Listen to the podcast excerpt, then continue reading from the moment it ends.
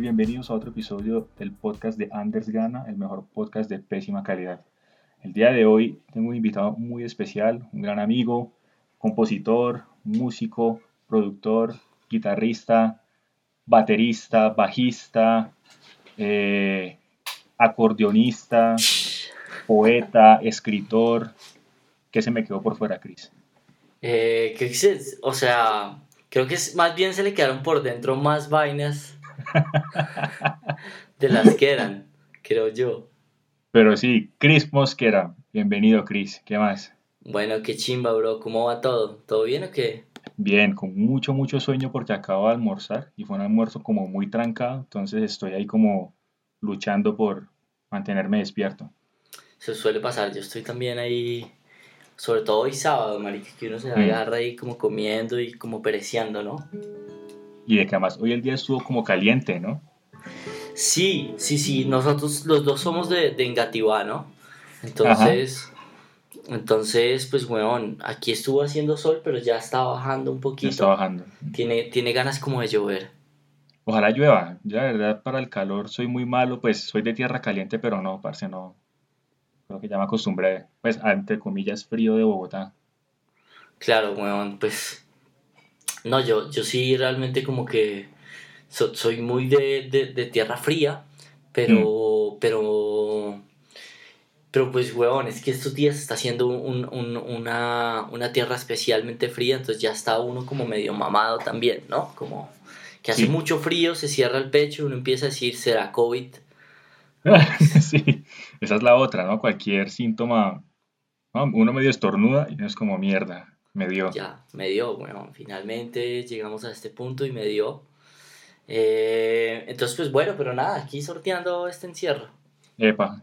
Venga, y Paipa, yo, yo nunca he conocido a Paipa y yo siempre he tenido como una percepción muy curiosa de Boyacá. Yo siempre que escucho a gente hablando de Boyacá es como, ¿no? Todo el mundo dice, ah, qué, qué tierras tan lindas. lo dicen como de una manera muy curiosa, es casi como si Boyacá estuviera en ese punto medio entre Narnia y Hobbiton, ¿no? Como que uno dice Villa de Leyva y la gente es, oh my god, ese pueblo, uff, una belleza. Pues, sí. pues, sí, como a mi Villa no es que me, me trame tanto, ¿no? Mm, ¿Qué onda con el tema? Yo, yo creo que eh, yo lo que tengo ahí como, como la idea como que tengo del tema es que durante mucho tiempo nuestros, eh, sobre todo como nuestros papás, eh, abuelos y demás, pues veían el campo como algo a lo cual había que evitar, evitar, ¿no? Evitar. Es decir, como que eh, la, la, migración de la ciudad no era de alguna manera como eh, solamente algo como de necesidad de trabajo, sino era un tema también como de realización, ¿no? Nosotros alguna vez me leí un ensayo que se llamaba como ¿Por qué somos así? Y básicamente que era como un sociólogo cuyo autor ya, cuyo nombre ya no, no logro recordar, que estaba diciendo que nosotros veníamos al final de españoles que venían de toda esa sociedad como feudal en, en la que había hidalgos y, mm. y que despreciaban el trabajo manual. Entonces, eh, cuando, cuando, cuando empieza a, después del Bogotazo, que empieza como primero a darse la violencia regional y segundo como a crecer las ciudades, pues la gente también como que empieza a despreciar un poco como el campo, ¿no? Y luego, por supuesto, todo ese tipo de, de naturalizaciones luego da pie como a otras reacciones. Entonces hay, hay gente que dice, no, irme para el campo y qué bonito es mm. Boyacá, y entonces romantizan como si, por ejemplo, en Boyacá no hubiera ciudades. Es decir, sí. Dama es perfectamente una ciudad que ahora están, están cagadísimos de COVID ahorita. Sogamoso también es una ciudad pequeña. Tunja es una ciudad universitaria. Eh, después están otros pueblitos como Villa, como Paipa, como Monguí, mm. eh, que son de pronto un poquito más turísticos. Y después está por allá también lugares, digamos, hay lugares calientes como Moniquirá o Miraflores. Y, y, y, por supuesto hay lugares en los que, en los que parece uno que estuviera ya en los llanos orientales, digamos como pajarito, ¿no? Entonces la gente dice, claro, hay, hay, una doble calzada que, hay, que está hace más o menos unos 20 años y que pasa viene, viene desde, desde, desde Bogotá y va hasta Sogamoso. y la gente ve las montañas y dice qué hermoso, qué hermoso es el campo, pero pues nada, pues es, es gente, o sea, ahí, ahí, también hay ciudades, hay un montón de cosas, una romantización extraña. Sí. Y también pues es, hay un apego como al, al, lugar donde uno está, ¿no? Donde uno dejó sus primeros afectos. Eh, entonces Paipa pues, pues, pues, en ese caso pues es como el lugar de mis afectos, donde están mis amigos más antiguos, donde están los paisajes, digamos, donde yo como que me hice una idea del mundo y una idea del tiempo, ¿no? El tiempo en los pueblos es, es mucho más lento, las distancias son más cortas, entonces, claro, hay, hay, uno, uno luego llega aquí a este ajite de Bogotá y dice como, uy, después de un tiempo dice como, uy, sí extraño esas otras visiones de, de, de tiempo, ¿no?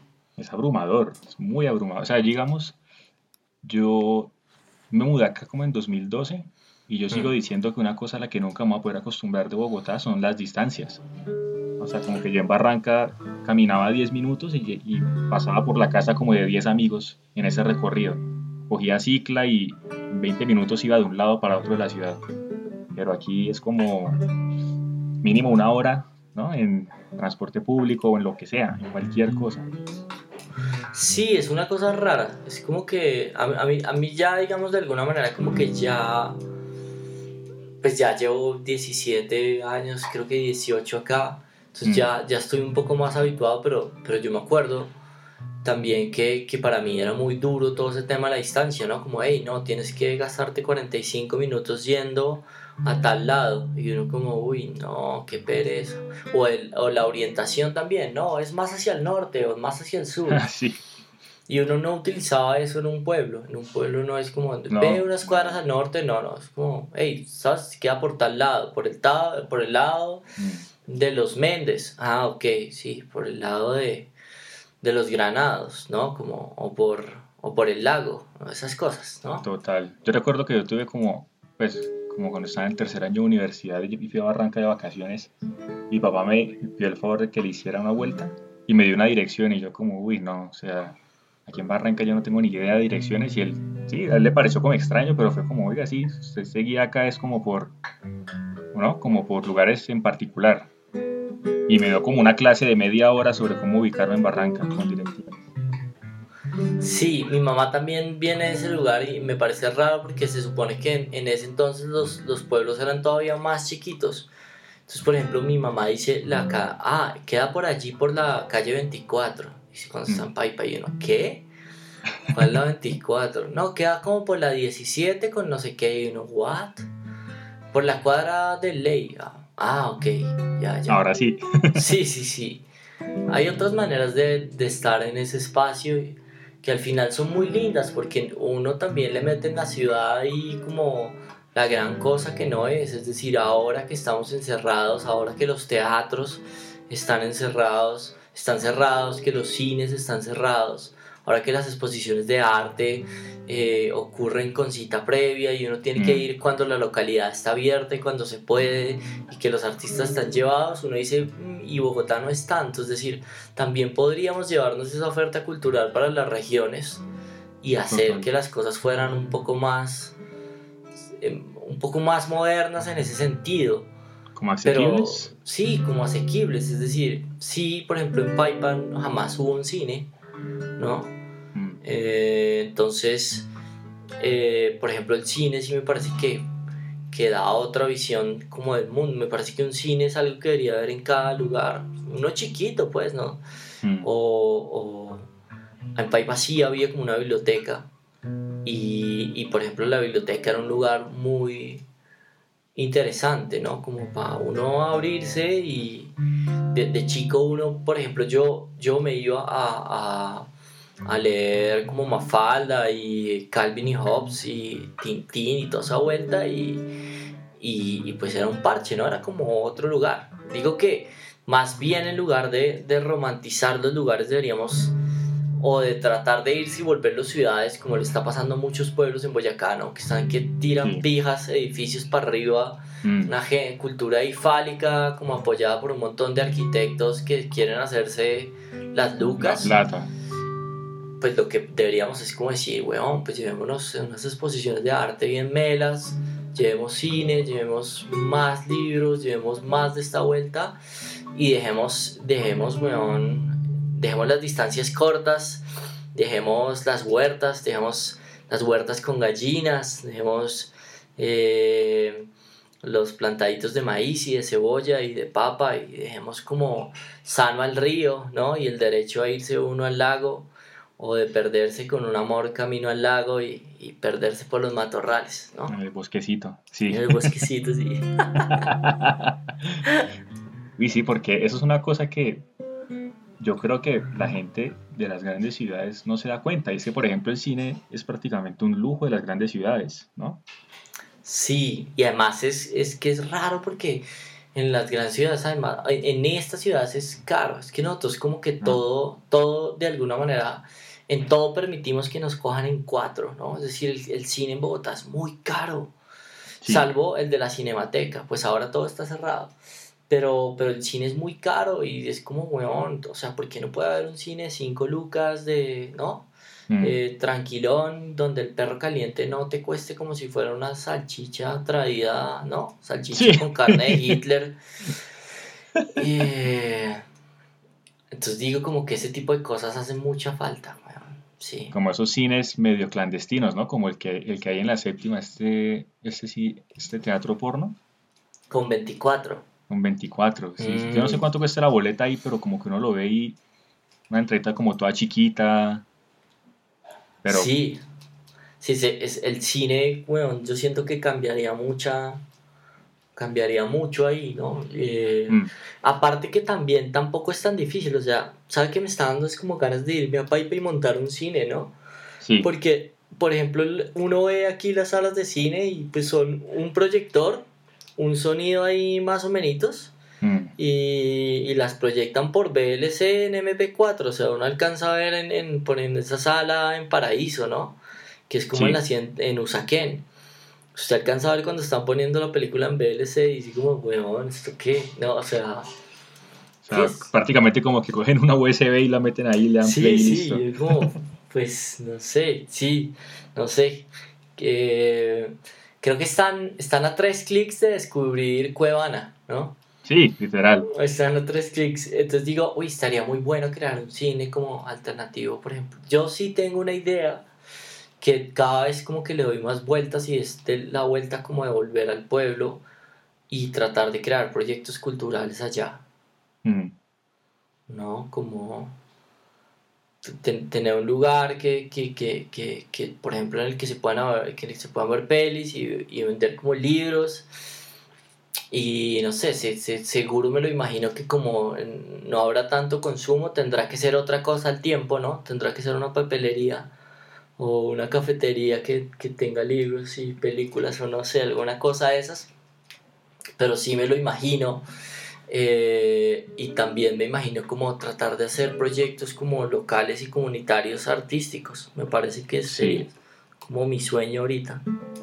Es que es muy chévere, porque digamos, bueno, pues, en Paipa no se ven como, no sé, es que yo recuerdo que en Barranca se hacían como cosas culturales, que era muy chistoso porque las vendían como vainas anuales, entonces no sé, como festival santanderiano de teatro, una cosa así.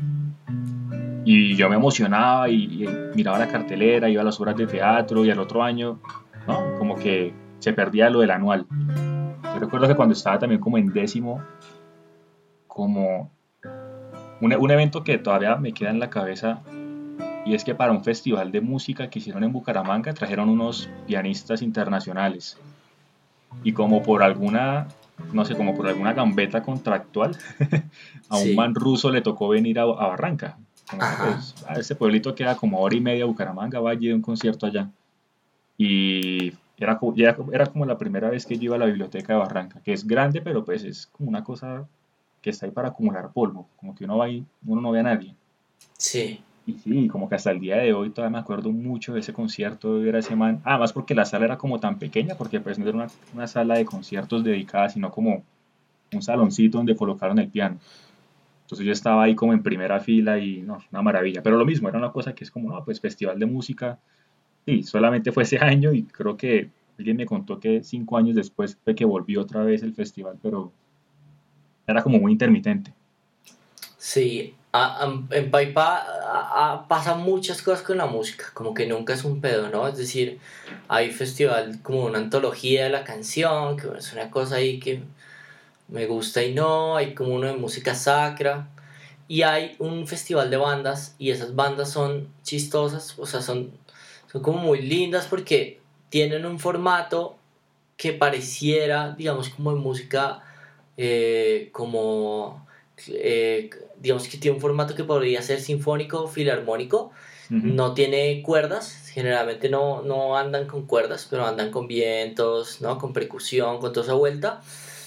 Y entonces de día ellos compiten con este, con este ah, formato como y, digamos como que el, el, jurado pone un repertorio, ¿no? Hoy vamos a ver música colombiana, Lucho Bermúdez, no sé, pone algún autor y la, y la gente como que compite en varias categorías, pero de noche hay una categoría que es como la banda que se gana la simpatía del pueblo. Entonces de noche las bandas salen a la calle a tocar, a tocar y, y, y, la idea es la banda que más jale y ya de noche no están tocando... Eh, digamos, como con un enfoque académico, sino mm. pues rumba y la gente saca su guaro y se está ahí hasta las 2, 3 de la mañana como rumbeando y ahora es un poco más civilizado, pero yo me acuerdo chico que se armaban unos bacanales junto al lago y entonces como que uno desde chico miraba la, la, la pólvora y toda la vuelta como una cosa ahí como maravillosa, se hacían unos mercados de, de vendedores informales que que, que se extendían cuatro o cinco cuadras, ¿no? llenas de tiendas de vendedores informales. Eh, llegaban bandas de todo el país a competir y eran días como de una fiesta así muy, muy brava. Ah, entonces siento que desde la música pasan cosas ahí en, en Paipa eh, que de alguna manera como que están chéveres. Es decir, de alguna manera yo a los 16, 17 años tuve la oportunidad de, de hacer, por ejemplo, ¿cómo se llama? De hacer, em, verga, eh, de, acceder, de acceder a, a, a, guitarristas que me enseñaron cosas, ¿no? Es ah, decir, yo estudiaba Mateo Carcassi, que me parece que para los 16, 17 está buenísimo, y, y había gente, habían saxofonistas, habían eh, percusionistas, eh, músicos, instrumentistas de viento, había un ambiente muy musical allá, que sí, sí me ha parecido siempre muy lindo. Me faltaba un poco lo literario y un poco como lo que le digo, el cine, el cine era muy pobre. Sí, total. En, Barranca también eh, el ambiente musical era muy bacano. Yo recuerdo, pues Barranca es más que todo tierra de cumbia y de porro, que es una maravilla, como que también cuando hacen festivales de porro, de cumbia, vienen bandas de todo lado. Y hay una cosa que, pues, es una historia que me parece muy chistosa. Y cuando hicieron como un parque, como el, parque central en Barranca, ese parque iba a tener como tres domos. Y cada domo le iban a colocar el nombre de un porro famoso. Entonces estaba María Varilla, estaba... Bueno, se me olvida el segundo, pero el último se llamaba La Arrancateta.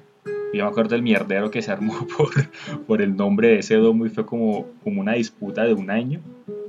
Todo el mundo peleando y recuerdo que mi papá, papá se emputaba con esa discusión porque pues mi papá es costeño, entonces es como, ah, ¿cómo así que no le van a colocar ese nombre si es un porro maravilloso y no sé qué, bla, bla, bla. Y sí, efectivamente, como después de un año, el domo logró llamarse el Arrancateta. Y era muy curioso porque ahí se hacían toques de metal y de punk, ¿no? Como que... Qué pues, lindo que no, como que no se planeaban, simplemente llegaba una banda, colocaba los amplificadores, toda la batería, empezaban a tocar y todos nos reuníamos ahí a poguear en el arrancateta. Era muy, muy curioso, pero era una belleza. A, a mí siempre me ha dado curiosidad esa vuelta es con los músicos santanderianos y norte santanderianos. Que yo me encuentro en unas, digamos, como unas bandas y unos músicos de sesión y gente con mucho nivel. Yo no sé si es porque están pegados a Venezuela, que en Venezuela pues hubo un gran, gran, gran proyecto nacional, eh, local, eh, de, de, de, formación de músicos y uno, o sea, los músicos venezolanos, uno pues encuentra músicos de un nivel impresionante. y no sé si sea porque están pegados con la frontera, pero yo siempre he visto amigos eh, que tocan allí y que tienen un, pues como un nivel muy, muy vasto, ¿no? Sí. No, la verdad que ni idea. Pues sí, yo sí también recuerdo que, bueno, digamos ahí que hubo una escena de punk también bastante grande en Barranca por toda la cuestión de la violencia, ¿no? Entonces, una banda que recuerdo mucho que se llama Hijos de Caín. Y lo mismo, era gente que llegaba como con el amplificador, lo colocaba en un parquecito público y empezaban el toque. Y el vocalista era un man, era un poeta, era un man que se llamaba Daniel o David, no me acuerdo exactamente. Pero digamos, el man cuando empezaba el show decía como si se arma el mierdero, dejamos de tocar. Entonces era muy curioso porque eran toques de punk calmados. porque el man como que no le gustaba sí, la gente que poguear y se era en la gente. Era muy curioso, pero funcionaba. Y sí, al tipo lo terminaron asesinando muy joven, cuando el man tenía como 26 años. El tipo estaba en la casa y llegaron unos paras y, y lo mataron. Sí, esa es la otra cosa que también en eso a mí me, me, me tiene como muy, digamos, como también esa, me, me, sorprende pues como esa violencia que estaba tan naturalizada en los días de, pues de pelado de uno, ¿no? Es decir, hay un montón de historias así que son como de regiones que ni siquiera son noticiosas, pero es como, por ejemplo, eh, en una época había unas señoras que vendían cocadas, empezaron una, dos en, en, en Paipa, en Duitama, y luego habían 10 y luego habían 30 y les dieron un montón de señoras con la cocada en la cabeza. Hmm. Y luego empezó a surgir el, el, chisme de que esas señoras eran, eh, digamos, como que le avisaban a las FARC quién tenía plata para poder secuestrarlo. Y un día las señoras no aparecieron más. Es como que nadie nunca dio más razón de ellas porque de un día a otro ya no estaban. Y entonces, ah, el, claro, el rumor que decían era que las habían, las habían desaparecido y las habían echado al chicamocha. Eh, y había un montón de historias así, ¿no? Eh, pero, pero eran unas historias que en, en, en, en, el, en el pueblo habían unos chicos en la época como 2001, en la época de Pedro el Escamoso. Sí. Y te se dejaban el pelo atrás largo y eran de una vereda que se llamaba Toibita y se robaban, se estaban como robando ganados y se hacían llamar los toibos. Y entonces de un momento para otro, de un día para otro, no volvieron a aparecer jamás. Jamás, ¿no? Y uno decía, pero ¿y qué, qué onda? No, es que entonces la historia nunca se podía confirmar, ¿no? Mm. Parece que eh, los toibos, la cabeza de los toibos, uno tenía como un gemelo y llegó la mano negra, le decían la mano negra, la ah, mano negra llegó y, y, agarró a pepazos a uno, pero resultó ser un hermano que era parecido o un gemelo o algo así, pero igual todos los demás ya se abrieron y no, no volvieron a hacer, entonces era una cosa extraña y había también el rumor de que, de que por ejemplo, para los grupos armados...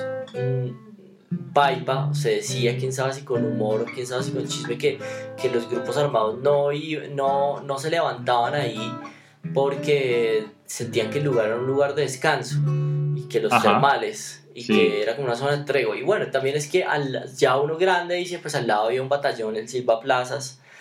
Eh, pero pues sí, hay un montón de historias ahí que estaban como, ¿no? Como que uno nunca lograba como entender si eran ciertas o no.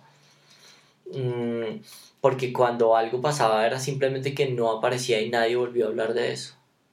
Es total. Y me, me dio mucha curiosidad porque en Barranca también se decía así, la mano negra. Yo pensé que eso era una cosa como solamente, ¿no? como de la región del Magdalena Medio, pero súper curioso. Pero sí, esas historias, yo recuerdo que pues, mi, papá, mi papá me contaba, mi papá es soldador, y que una vez le tocó hacer trabajo de campo eh, bien metido en el monte. Y trabajando allá, como que de la nada llegó un convoy de militares y se bajó como un alto un alto mando militar, no sé si era como un coronel, una cosa así. Y como que el coronel apenas se bajó, lo primero que dijo es como yo solo espero que uno de ustedes me mire mal, me haga cualquier pendejadita para matarlos a todos aquí mismo, parranda de, de guerrilleros. Claro, a mi papá como de puta. Pero pues, no, y, mi papá me contaba que eso era como cosa de todos los días allá, allá en Barranca, como una tensión. Es, es muy, es muy pues, interesante y miedoso porque es una inseguridad distinta, ¿no? No es la inseguridad de la delincuencia común de que uno va caminando y le van a robar el celular, sino que es como que uno va caminando y desaparecido. Sí, es raro, porque es como, como unas líneas invisibles que no se pueden pasar. Mm. Eh, y al final luego uno empieza a ver como, no sé, es decir, sí, hay, hay, hay unas cosas ahí como muy violentas y muy difíciles y uno crece, entonces claro, ahí, que, ahí es cuando uno dice ojalá esos lugares estuvieran más abiertos al mundo. Sí. Porque, por ejemplo, yo me acuerdo que en, en, en, en Paipa, que yo conociera, eh, de población, digamos, como eh, LGBTI, habían, habían dos panas, ¿no? Y a uno se la tenían adentro, se la montaban horrible, o sea, las chicas, todo, había, había, o sea, no era un man, simplemente que los manes se la montaban, sino que las chicas también se la montaban. Y, y, era, era denso, pues, como que era, era un ambiente muy hostil y uno se imaginaba que eso estaba bien, ¿no? O sea, como que, o sea, no se imaginaba uno que eso estaba bien, eh, sino como que uno no hacía esa reflexión que hace hoy como, uy, qué vaina violenta, ¿no? Sí. Eh, y el otro era, era un, ya era un señor de edad y entonces el, el man eh, como que le gustaba como levantarse pelados como más joven. De hecho a mí una vez el man me cayó, pues como que yo iba para mi casa y me echó el cuento. Sí. Y yo como, no, pues no, no, la verdad es que como que no, o sea, no, no me dan ganas. Eh, y, pero al, al, man también le tenían, o sea, digo que a, tanto a mi pana como a ese man grande les tenían mitos, les tenían sobrenombres, eran motivos de los chistes, eran, eh, no, era como, sí, era una cosa muy, muy extraña, entonces uno como que dice, pucha, en ese sentido los, los pueblos sí funcionaban de una forma muy restrictiva, ¿no? Es decir, como con esas violencias, desde, desde la violencia, digamos, que hay, desde la discriminación hasta esos otros pactos políticos de usted hace esto y lo desaparecemos. Ajá. ¿no? Yo recuerdo eh, que incluso pues hasta, pues yo pensaba que ya la cosa no era como tan grave, como en el 2013, 2014 que volví unas vacaciones a Barranca, digamos allá es muy normal que uno tome en la calle sí. Eh, pero recuerdo que cuando llegué, un amigo que allá me dijo como tenga mucho cuidado que están haciendo limpieza social. Y como, como así que limpieza social. Y era muy curioso porque sí, era como una, una, era casi como una leyenda urbana, ¿no? Como, pues no podemos darle muchos detalles porque no sabemos, pero sí hay gente que, ¿no? que la han matado, la han desaparecido. Y recuerdo que una noche estaba tomando con unos amigos en el parque ese que yo le había dicho, en el de la Rancateta, porque quedaba frente a mi casa. Sí y estábamos como cuatro amigos. Sentados ahí en una banca hablando, tomando guaro.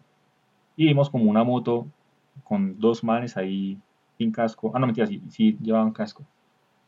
Que pasaron y bajaron la velocidad cuando pasaron frente a nosotros. Nosotros como, mm, bueno, todo bien, pero como que no dijimos nada. Hasta que pasaron como tres veces, o sea, como que daban la vuelta a la cuadra y volvían. Y la tercera fue como pasa, ya, ya entendimos todo bien, o sea, ya nos abrimos de acá. Sí, sí, o sea, precisamente es, es, ese es un poco como lo que yo iba a decir, como para cerrar esa idea, y es que a, a uno, a, a, a, este, a este amigo, pues, que era, que era gay, luego de una época no lo volvimos a ver, y hace, hace dos años que me encontré con un amigo que nos vemos cada cinco años porque vive, vive afuera y viene unas semanas y generalmente la última semana siempre se queda en mi casa. Eh, y no sé por qué caemos el cuenta, ¿no? Y decimos, ay, este man, ¿qué onda? Y el man me dijo, no, no, es que este man lo desaparecieron. Y yo sí, como, huevón, no, o sea, no, no puede ser. Sí, sí, ese man lo desaparecieron. De hecho, ese man se lo llevaron para la estación de policía y ahí lo desaparecieron. Como, no. sí, como, sí, hay, una, hay unas cosas ahí muy densas, pues, ¿no? quién sabe hasta cuándo nos van a perseguir. Entonces está, claro, ahí vamos un poco como desromantizando ese lugar, ¿no? Que dice, no, la ciudad tan salvaje, me voy para el ah, campo. Como, ese, como ese sketch de, lo, de Lelutier, ¿no? Que me voy para el mm. campo y de repente anochece y el man empieza a cagarse de miedo y dice, pucha, ¿no? Sí, sí, es un poco eso. Pero bueno, ya que salimos de, de nuestros pueblos, ¿cuándo se mudó usted a Bogotá, Cris? ¿Señor? ¿Cuándo se mudó usted a Bogotá? Uy, hace rato, negro, en 2004. 2004 me... O sea, hace ya... Sí, hace 16 años, 17 años. Sí, ya un montón. Ahora sí, que acá a estudiar música. No, no, no, yo me vine a estudiar periodismo. Ah, lo bien, yo Ah, pues. ¿Cómo fue eso? Para que me cuente bien, porque eso yo no lo sabía. Yo me vine a estudiar periodismo porque mm, mi papá era periodista y como que estaba un poco como buscando al man, ¿no? Siento que, o sea, luego me di cuenta mucho más grande que yo me estaba como realmente buscando al man eh, y no estaba como interesado como en, en, no sé, como tanto en el periodismo, o sea, a mí no me interesaba ver noticias. Eh, yo, yo creo que mi razonamiento, mi razonamiento fue eso, fue como, mi papá periodista, pues yo qué voy a hacer, no, pues periodista, ¿no? Entonces yo empecé a estudiar, cuando empecé a estudiar ahí mismito, como que a los dos meses dije como, uy, no, no, no, no, esto no es lo que yo quiero hacer. Y le dije a mi mamá, no, esto es lo que mi mamá me dijo, no, ni loco, ya lo terminas. Ah, entonces yo como que no, que es esta vuelta? Pero ah, pasaba una cosa muy linda y es que Chapinero es un lugar muy generoso, ¿no? Y hay mucha música. Entonces, eh, ah, no pasaron un par de meses y yo empecé a conocer amigos músicos, músicos tanto de la calle como de academia. Y, y esos músicos se reunían en, en estudios, en estudios que además eran muy hechizos, ¿no? Entonces yo prácticamente como que mi, Ah, digamos como que brevemente iba como a las materias y me leía pues como las cosas que me interesaba leer y las demás pues pues no pues como que me gustaban mucho las cosas que tenían que ver con humanidades con o, o digamos como también literatura todas esas vueltas y cosas que leía yo por mi cuenta pero había otras cosas que me interesaban cero, entonces no le, le ponía me, cero interés, entonces me pasaba que, que toda la carrera siempre me iba tirando el semestre, llegaba la última semana y lo salvaba y era muy vago pues y me la pasaba tocando guitarra con, con ensambles, llameando o con colectivos y toda la vuelta. Y así se pasaron incluso terminé como antes la universidad y todo, no sé cómo hice, pero, pero terminé un poco antes, entonces Luego, mm, ya lo terminé, o sea, terminé materias y, y yo no quería como terminar sin hacer algo de música como serie, entonces me propusieron producir un disco y como que armé un estudio casero en la casa para, para hacerlo y fue lo primero que produje.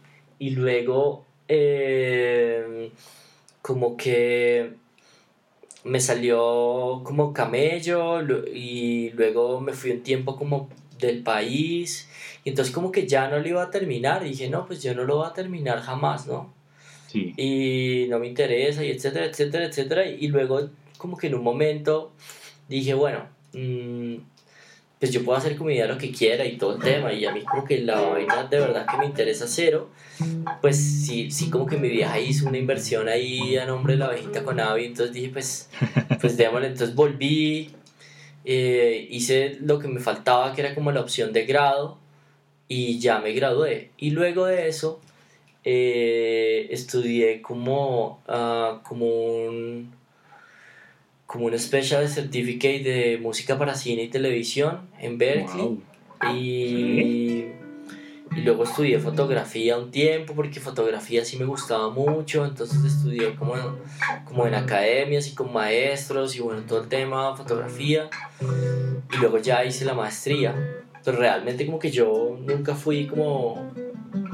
O sea, nunca estuve interesado en el periodismo, siempre sospeché, sospeché un poco como de la profesión que me parecía rarísima, como ese cuento de la objetividad y de hecho yo alcancé a trabajar en algunos noticieros y, y no me iba mal. No, me iba bien, pero me iba bien porque me, a mí me interesaba contar historias chéveres, pero no me interesaba la actualidad. Entonces como que me ponían un tema muy mogollo y yo como que lo contaba de una forma muy graciosa, entonces les gustaba.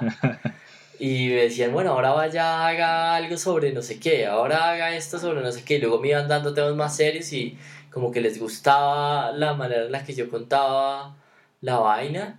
Mm. Pero a mí me parecía así, como que ya, no, no nunca, nunca me pareció tan chévere. Era lo suyo. No, no, no, no, no, no, como que ni le paré tantas bolas realmente, como que está bien. No, no creo en el periodismo en ese sentido, siento que hay periodistas una chimba en este país como Andrea Aldana, ¿no? Mm. Eh, pero yo definitivamente no soy un periodista. Sí, total. Pues yo que tuve el placer de conocerlo esos dos años de maestría. Sí, nunca hubiera imaginado eso. O sea, nunca, para mí fue una sorpresa cuando yo que estudió periodismo porque no, nunca lo hubiera imaginado en esas. Pero ¿y cómo llegó a la maestría? Digamos, ¿cómo se enteró? Y ese tipo de cosas. ¿Por qué se presentó a la maestría de Caricuervo? Bueno, yo estaba como, como después de haberme graduado y eso, después de haber producido como música para otra gente, como que me quedé sin banda, como que todo el mundo estaba ya madurando, ¿no? Y entonces dije, pues me voy a hacer un proyecto yo, entonces hice un proyecto solista y estuve como patinándolo como dos, tres años. Algunas cosas lindas se lograron, pues otras cosas definitivamente no pasaron y, y ya. Y, y mientras tanto lo que sí pasaba era que pues como que pues a mí siempre me han gustado como los libros, ¿no? Siempre me ha parecido chévere leer. Nunca he sido una persona muy estructurada para, para leer. Eh, o sea, hay de todo como que en mi biblioteca y leo cosas como muy diversas y en desorden y, y no, no, no es una cosa como tan, tan, tan organizada. Eh, y, me fui como engomando más con, con, con, esa idea. Y un día, un amigo que se llama Enrique Patiño me, me dijo como, loco, voy a lanzar un libro, ¿por qué no hacemos algo que se parezca como a un conversatorio? Eh, como a un conversatorio eh, y concierto. Yo, bueno, listo, no, pues hagámosle.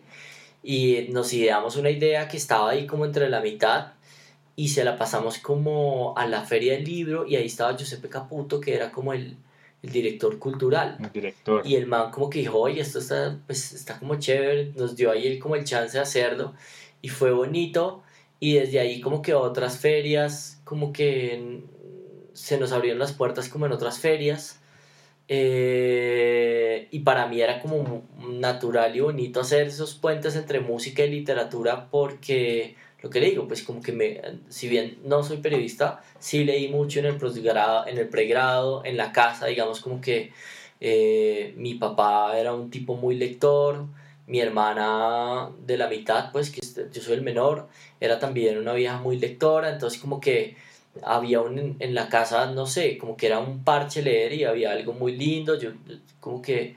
Mmm, tuve la fortuna de estar expuesto como a libros muy lindos de pelado, entonces eso, eso para mí era un vínculo muy bonito. Entonces como que nada, empecé como a desarrollar ese cuento, acabé con el proyecto solista y, y abrí Lado Sur, que era como el colectivo que trabajaba entre esos puentes y quería estudiar algo que tuviera que ver, que me diera como cimientos para seguir explorando esa relación entre música y libros, ¿no? entre la literatura y la canción. Entonces estuve mirando y vi que ocurría la, la maestría y eso fue como, como que, no sé, como que yo la vi y al otro día cerraba. Y yo estaba llevadísimo a trabajo y la vi y dije, esto está como chévere. Y yo ya me hablaba con Giuseppe y le dije como, ah, y yo tuve un evento ahí en la feria con Gloria Susana. Y supe que ella también estaba, entonces como que nos tomamos un café y le pregunté, y me dijo, no, esto se trata de esto. Y yo le dije, me da un poco de culillo porque yo no soy don académico ni nada de esa mm. vaina, ¿no? No, no, todo bien, que la idea es como que vayas a ver, es como diferentes perspectivas. Yuse también me dijo, y pues dale, preséntate. Y ya, ahí me presenté, yo, yo como que, es que, que escritos, haga escritos que haya traído, yo como, yo tenía un blog, mandé como blog, el blog, y, y, les mandé como unas canciones que había hecho y dije, bueno, pues a la de Deus, nos vamos ahí, nos vamos ahí y, y pues empezó la maestría que yo no sabía que iba, o sea, yo realmente me fui como a ciegas. Mm. Fui muy a ciegas, no sabía de qué se iba a tratar el tema y pues fue una sorpresa grata, pero también habría podido ser cualquier otra cosa porque yo no estaba, estaba cero dateado con el tema. No, total, y yo, creo que, yo creo que todos, pues 99% entramos así, ¿no? Como casi a ciegas, como a la espera de, como, uy, ¿qué va a ser? De pronto algo mucho más académico que creativo. Yo, por ejemplo, tenía la, la sensación de que, de que no, de que íbamos a, hacer lecturas muy rigurosas sobre teoría de creación literaria, qué sé yo, ¿no? Como que, que, que esas iban a ser las clases prácticamente, como apréndanse a esta academia lo mejor que puedan y luego sí se ponen a escribir o algo así.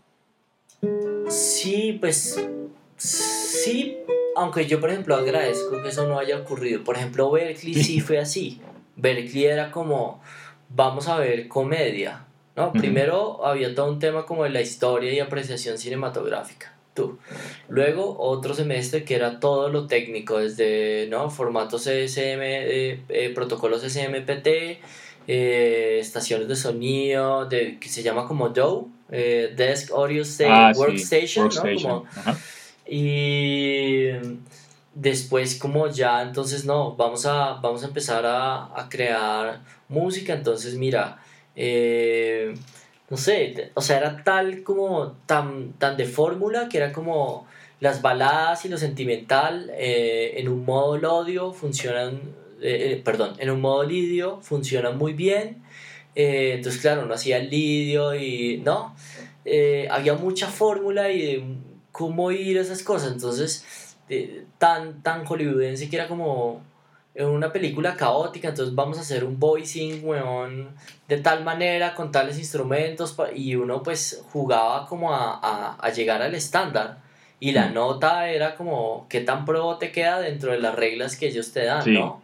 Mm. Entonces, eh, para mí eso era, era un poco como ir al... Sí, era raro, esas fórmulas son raras porque al final uno dice, pues, ¿qué? Es decir, como que estoy estudiando para hacer fórmulas como todos los otros que están estudiando por acá y, y todos vamos a salir a hacer la misma fórmula y acá qué. No, no pasa nada, es decir, en la música hay unas reglas y uno tiene que sabérselas para poderlas romper, ¿no? Exacto. Pero pues no sé, a mí me gusta más la pregunta, a mí me gusta la vaina suelta, me, me, me, me detona mucho más la incertidumbre eh, y un poco todo eso que, que Stanislao Zuleta, de lo que Stanislao Zuleta hablaba un poco como en, en términos de la idealización, ¿no? Que uno se imagina, hoy voy a ser un escritor y voy a publicar y entonces como que esa imagen de uno ya eh, pegándole al perro pues está desprovista de toda lucha y en cambio aquí en el presente pues hay un presente que uno empieza como a como a des eh, como a despreciar, ¿no?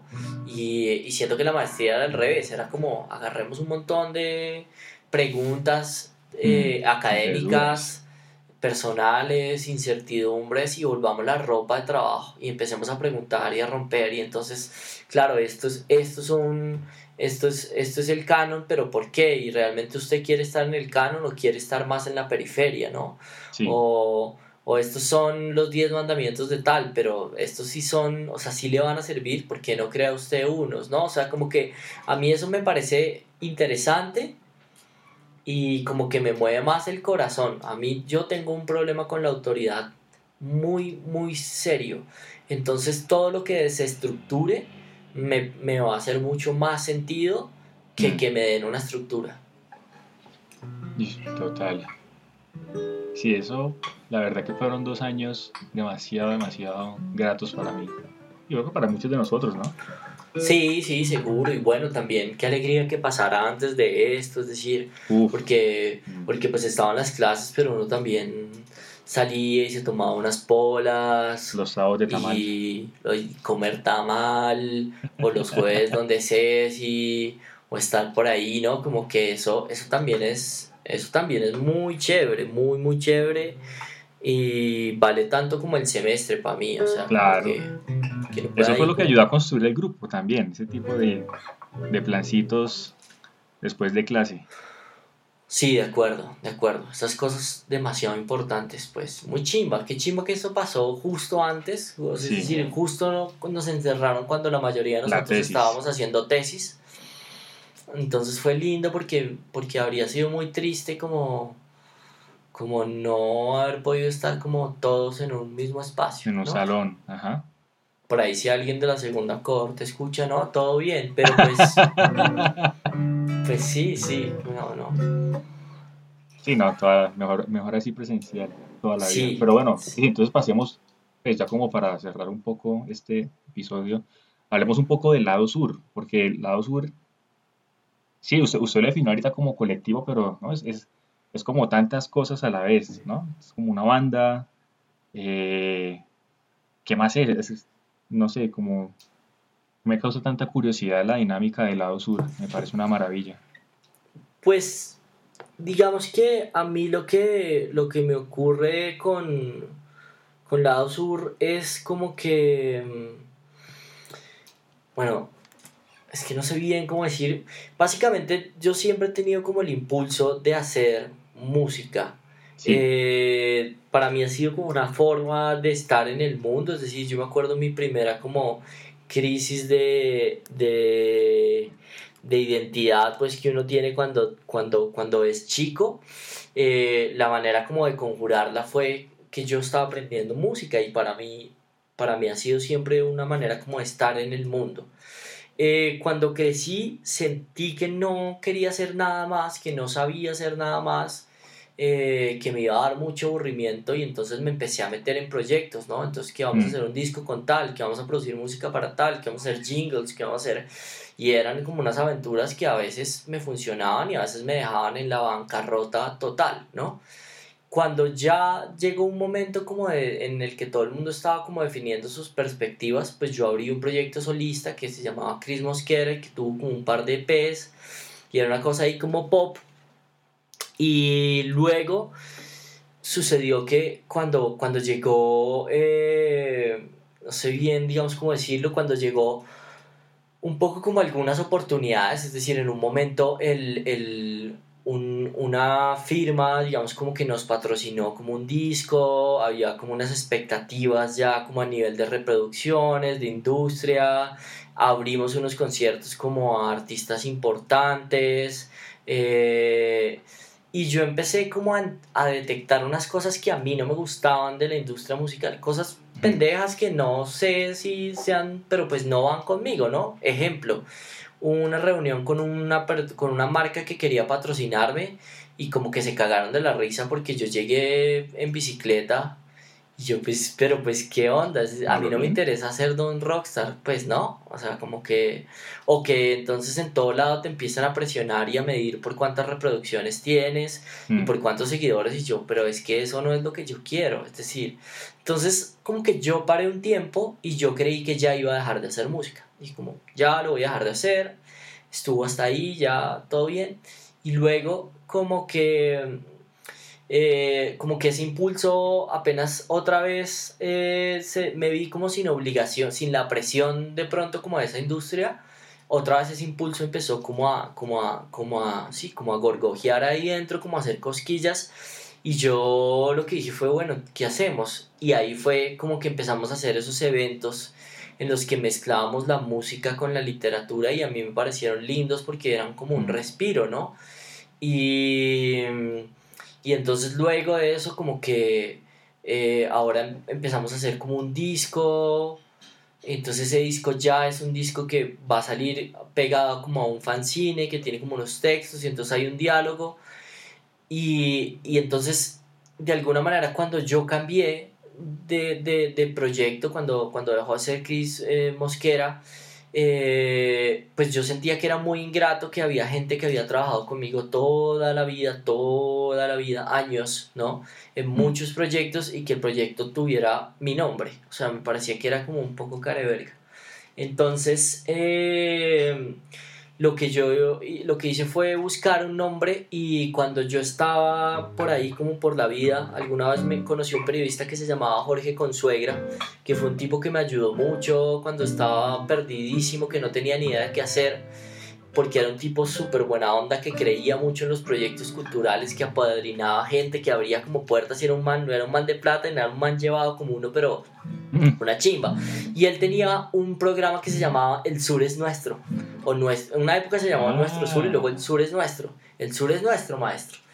Y a mí me gustaba mucho esa idea del sur eh, y luego por ahí en, un, en, una biografía de Bessie Smith alguna vez leí que ella pertenecía, digamos, como un parche de músicos del sur de Estados Unidos que se había ido a Chicago a buscar fortuna y que ellos mm. mismos se hacían llamar The South Side, ¿no? El lado sur.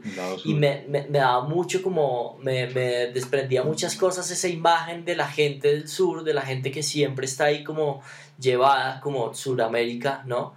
Eh, pero que es el lugar donde pasan las cosas artísticamente más interesantes. Entonces ese lugar en este eh, se vuelve como una reivindicación. Y por eso como que se creó lado sur un poco. Eh, entonces pues lado sur pues tiene, tiene, tiene mucho pues como que somos cuatro personas que llevamos mucho tiempo haciendo música, que nos consideramos como amigos, familia que durante un tiempo trabajaron, fueron los mismos que trabajaron durante el proyecto solista de Cris Mosquera, luego nos abrimos a esto que eran muchos eventos en vivo, mm. nos presentábamos muy seguido como en festivales y todo ese tema, y luego esta otra cosa que es como empezar a volver la obra un poco más plástica, entonces hacer discos, hacer canciones, eh, mm, y es chistoso porque mi primer disco que produje lo produje en un estudio, en un home studio, y la vida como que me volvió a traer a este lugar, ¿no? Eh, como a este lugar, otra vez de estar en la casa y producir en la casa y, y no sé, está lindo, el journey me parece lindo, pero, pero sí hay una diferencia entre el lado sur y que quiere y es que eh, el lado sur está muy claro que mi idea es vivir un poco a través de la música y hacer mm. cosas que no quiero ser don rockstar ni nada de ese tema, que esas cosas no me interesan, que me interesa particularmente hacer cosas. Entonces acabo de terminar este disco y ya estoy pensando la idea del otro, que es una mm. idea que me flipa muchísimo, que me, me, me, tiene enloquecido, que es una idea en la que vamos a trabajar mucho más con samplers eh, construidos con, con, elementos caseros, con cuchillos, con, con, con platos, ¿no? Eh, y en la que va una participación instrumental menor. Y tengo también otra idea ahí que es como hacer una vuelta que se llama relecturas, que es como coger libros. Eh, tengo una lista de libros que están en lo más alto de la biblioteca eh, mía. Y, y, son libros que, que, me ha gustado mucho leerlos y que a los que vuelvo y quiero como hacer canciones a partir de esos libros y que el disco se llama Relecturas. O sea, como que tengo un montón de proyectos en la cabeza ahora que he vuelto a estar encerrado en mi casa y, y, sigo conectado con los chicos, así sea por Zoom, y eso me parece que es algo para agradecer. No, y lo que me parece muy increíble de, del lado sur, a pesar de la pandemia, es que sí, siguen, siguen produciendo, siguen componiendo. ¿Cuál fue el tema? Es que se me va el nombre, el que Caracol mostró en las noticias. ¿Cómo era? ah, Buena Estrella. Buena Estrella. Sí, sí, por ejemplo, esa, ese, ese, esa canción bien podría estar en ese disco de relecturas, pues como que al final eh, te, pasó como que yo tenía una idea hace rato y es que mi mamá es cristiana, mi mamá no escribió en el cristianismo, luego yo como que claudiqué un poco, pero de chico leía un, un escritor cristiano que se llama C.S. Lewis, eh, que fue por ejemplo el que escribió las crónicas de Narnia pero tenía también tratados de fe como Mary Christianity, como que tenía, ¿no? Tenía como, como unas cosas ahí en las que trataba de explicar la fe. Y también, eh, y luego ya más grande, como que en una época estaba leyendo como eso de brevísima historia del tiempo, o, mm. eh, o Hijos de las Estrellas de María Teresa Ruiz, que lo leímos en la maestría, yo lo había leído un tiempo antes. Eh, y me gustaba mucho como que Carl Sagan y el mundo de sus demonios y pensaba en esas dos ideas. Resulta que mi mamá en, en, en, en uno de esos programas cristianos eh, eh, que dan por la tele, que ella ve, hay, un, hay una frase recurrente que sale que era Carl Sagan diciendo los científicos y los teólogos debemos sentarnos a dialogar. Entonces yo pensaba cómo sería ese diálogo, ¿no? Si sería irreconciliable. Y entonces Estrella básicamente lo que habla es, la primera canción, dicen que, que la primera estrofa es como, hay quienes dicen que el, que el mundo pues es un accidente y que estamos acá de mm. chepa, ¿no? Y pues ni idea y que, marica, somos un accidente. Y llega el coro y dice, pero si es así, pues qué chimba estar acá. Y se la di con mi esposa, entonces le digo, qué chimba haberme encontrado contigo, qué chimba estar aquí todos los días, pues porque fue un accidente muy feliz. Y luego la segunda estrofa dice como, no, hay quienes dicen que el universo es una cosa planeada por una mente maestra que tejió todos los hilos para llegar a cada una de las posibilidades que somos nosotros, ¿no? De hecho, hay unos teólogos que dicen que esto del amor al prójimo es porque finalmente el prójimo es una versión diferente de mí mismo, es decir, yo soy yo, yo soy el yo soy Alberto es igual es lo mismo que soy yo simplemente Alberto es los mismos genes expresado en otro momento del tiempo en otro lugar del espacio con una historia diferente pero todos somos una una versión diferente de la vida y en eso somos todos iguales y eso ese es el prójimo no entonces como que la segunda estrofa es un poco esa como decir como de pronto de pronto no de pronto sí somos todos planeados y de nuevo vuelve al coro y dice como, y si es así, pues qué chimba tenerte a mi lado, qué chimba, ¿no? Eh, mm. Entonces como que, y la canción la hicimos con, eh, estábamos encerrados, entonces pues la hicimos con la guitarra, pero, pero, pero en ese momento no teníamos todos como elementos como de home studio, entonces Jesse grabó la percusión con unas botellas de gaseosa y Pau grabó con unas tapas de ollas y Gus grabó como unas, como unas copas eh, y luego sí grabamos el violín, entonces fue muy lindo hacerlo porque nos permitía como sentirnos que, sentir que, que podíamos seguir haciendo música a pesar de este encierro. Y yo digo que mientras, mientras yo pueda seguir haciendo música pues voy a estar feliz pues como que me parece más grave no poder hacer música que por ejemplo estar encerrado. Sí. Total. Sí es un, es un video muy bonito. También recuerdo que hay como un frasco de pistachos, ¿no? Que funciona ahí como... Sí, como un shaker. Como un shaker, exacto. Sí, sí, sí. Es chistoso. Es todo, toda esa vuelta como que salió ahí como en una tarde. Y de hecho hay como una coreografía que nos inventamos Polly y yo. Y entonces yo me puse unas pantuflas de Polly. Ah, sí. Y como que es, es, fue bonito hacerlo. Mm, me interesa más hacer vainas como esas. Creo que el disco está lleno de como esas ideas y, em, y, esperaría pues como poder hacer más así. No, qué maravilla. deberían ver ese video para los que están escuchando este episodio. Buena estrella. Es, es una canción muy bella. Y pues como dice Chris, como grabada con objetos cotidianos, ¿no? Sí, sí, sí. Sí, por ahí está como en YouTube y eso, para, el que la quiera pillar. Eso. Bueno, Chris, muchísimas, muchísimas gracias por acompañarme hoy.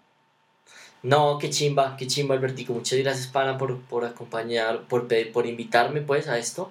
Eh, por ahí, qué chimba los que se aguantaron la charla mientras hacían algo de cardio o lavaban la losa. Creo que todos nos estamos un poco escuchando y, y de, toda, de todos los ejercicios de redes sociales, el que me parece más lindo en estos momentos es el podcast, porque entonces uno puede hablar tranquilo, ¿no? Como que en cualquier otra red, cualquier cosa que uno dice, alguien sale como a debatirla y eso está, pues, o sea, como que se llega a un punto en el que nada se concluye y es una eterna ebullición que no quema nunca nada, ¿no?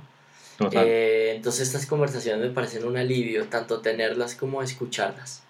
Uh, sí. Y pues eh, todos, por favor, sigan a Chris Mosquera en todas las redes sociales.